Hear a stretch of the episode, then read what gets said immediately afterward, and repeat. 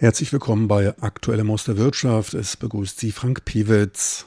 Die Offshore-Windenergie spielt bei Taiwans Energiewende, die den Ausstieg aus der Atomenergie mit einschließt, eine wichtige Rolle. Taiwan weist für die Erzeugung von Offshore-Windenergie weltweit die besten Windbedingungen auf. Gleichzeitig erhofft man sich eine Verlagerung der Lieferkette für Offshore-Windkomponenten nach Taiwan, um sich wirtschaftlich stärker zu diversifizieren und zur möglichen Plattform für ausländische Unternehmen bei der Eroberung des asiatischen Marktes zu werden. Taiwans ambitioniertes Ausbauprogramm bei der Windenergie 5,5 Gigawatt sollen bis 2025 installiert werden, rief fast alle großen namhaften Windenergieentwickler und Betreiber auf den Plan. Etliche von ihnen sind schon langjährig vor Ort eingebunden. Offshore-Wind ist für Taiwan allerdings Neuland. Man ist auf Technologietransfer angewiesen. Zur beschleunigten Entwicklung dieses Sektors gewährte man für die ersten 5 Gigawatt an Kapazität als Anreiz Einspeisetarife. Nach 2025 geht man dann zum Auktionsverfahren über. Und dies kann nur effizient funktionieren, wenn bis dahin der Aufbau einer kostensenkenden Lieferkette in Taiwan erfolgt ist. Eine der Hauptherausforderungen für die meist ausländischen Unternehmen hier vor Ort. Genau dies war auch Schwerpunktthema des Global Offshore Wind Summits, der in Taipei tagte und von der Low Carbon Initiative des ECCT, der Europäischen Handelskammer und des Weltwindenergierates GWEC organisiert wurde. Ben Blackwell, Vorsitzender der GWEC, wies auf die enormen globalen Versorgungspotenziale von umweltfreundlicher Energie beim Ausbau von Windkapazitäten hin.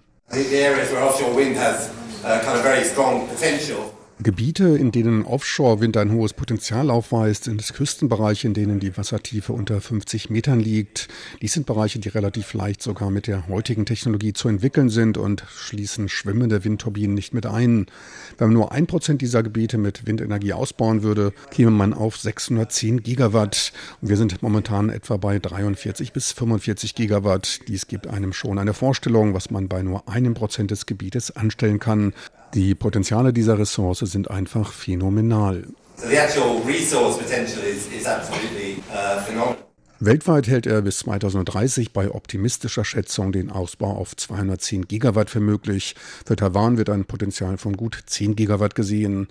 Wood Mackenzie, globaler Berater in Fragen der Nutzung von Energieressourcen und einschließlich der Erzeugung erneuerbarer Energien, ging auf die Entscheidungskriterien zur Verlagerung von Lieferketten ein. Auch er sah in Taiwan große Potenziale. Die Antriebskräfte für den Ausbau der Windenergie variieren. Es geht um Industrialisierung, Entwicklung und lokaler Anteil. Für Taiwan sehe ich große Möglichkeiten, denn Taiwan dürfte sich zum viertgrößten Markt in diesem Bereich entwickeln, was ein sehr großer Markt ist.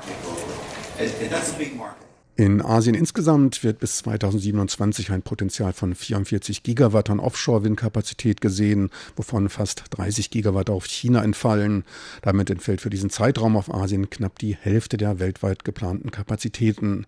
In Großbritannien sollen weitere 16 Gigawatt errichtet werden, knapp 10 Gigawatt sind es in den USA, in den Niederlanden 8, in Deutschland sollen weitere 7 Gigawatt hinzukommen. Mit einer jährlichen durchschnittlichen Wachstumsrate von über 20 Prozent innerhalb der nächsten Dekade sieht man für den Offshore-Windbereich in der Produktionsverlagerung in kostengünstigere Länder großes Potenzial und dabei geht es um enorme Geldbeträge. Over 500 billion in investments wenn man sich das weltweite Entwicklungspotenzial bis 2027 anschaut, sind über 500 Milliarden US-Dollar an Investitionen notwendig. Die größten fünf Unternehmen halten einen beträchtlichen Anteil an dem Markt. Wenn man sich nun globalisieren will, hier oder wo auch immer, so gibt es nur circa fünf Unternehmen. Hinter der Frage, ob solch eine Konzentration für die Lokalisierung förderlich oder schädlich ist, setze ich ein Fragezeichen, doch zeigt dies einige der Herausforderungen auf, vor denen man steht. Ich denke aber, dass sich die Marktkonzentrationen im Laufe der Zeit verändern werden. Etliche dieser Märkte sind recht konzentriert. Die fünf größten Unternehmen im jeweiligen Komponentenbereich halten mit Ausnahme der Masten einen Marktanteil von mindestens 50 Prozent. Eine hohe Marktkonzentration von über 80 Prozent besteht bei Hauptkugellagern und Getriebekästen. Bei Rotorblättern sind es 60 Prozent, wobei man hier wie auch bei den Getrieben eine Zunahme der Konzentration erwartet. Stärker ausgelagert werden soll die Produktion von Masten und Hauptkugellagern. Bei Generatoren und Konvertern sind die Marktverhältnisse gleichbleibend. Bis 2027 wird für Rotorblätter ein Marktvolumen von 125 Milliarden US-Dollar gesehen. Für Masten liegt dieses bei 115 Milliarden US-Dollar. Jeder spricht über den lokalen Anteil, doch ich sehe eine kritische Balance zwischen lokalem Anteil, der Schaffung von Arbeitsplätzen durch Industrialisierung und Entwicklung auf der einen Seite und auf der anderen Seite den Wunsch, die Preise zu verändern, indem man Auktionen einsetzt, wobei sich einige Konflikte andeuten. Einen hohen lokalen Anteil erzwingt, so erzwingt man auch die Entwicklung der Infrastruktur, die durch das Land entwickelt werden muss. Wichtigste Entscheidungsfaktoren beim Aufbau von Lieferketten sind einmal die Politik hinsichtlich des lokalen Anteils, der auch Investitionsanreize mit einschließt. Ferner entscheidet die Kosteneffizienz eines Landes über Auslagerung von Lieferketten. Dieser schon lange bestehende Trend hat sich allerdings intensiviert. Von neben Kosteneinsparungen spielen nun auch Volumen eine Rolle, wobei darauf abgezielt wird, den lokalen als auch den Exportmarkt zu bedienen. Die Schwierigkeit dabei ist es, Investitionen mit kommerziellen Interessen zu realisieren und gleichzeitig sozialpolitische und Entwicklungsziele zu verwirklichen. Lokalisiert wird in der Regel dort, wo der Preis am günstigsten ist. Dies sind auch die Orte, wo die meisten Hersteller zur Deckung ihres Lieferbedarfs gehen würden. Auch in Märkte wie Taiwan, wodurch auch ein bestimmtes Maß an lokaler Entwicklung vorangetrieben wird. Gibt man ihnen einen günstigen Preis, können sie auch im Lande einen günstigeren Preis weitergeben. Sind die Kosten hoch, werden wohl einige Arbeitsplätze geschaffen, doch die werden werden dann von den Verbrauchern gezahlt, da sie nicht die kostengünstigste Beschaffung von Offshore-Energie erhalten.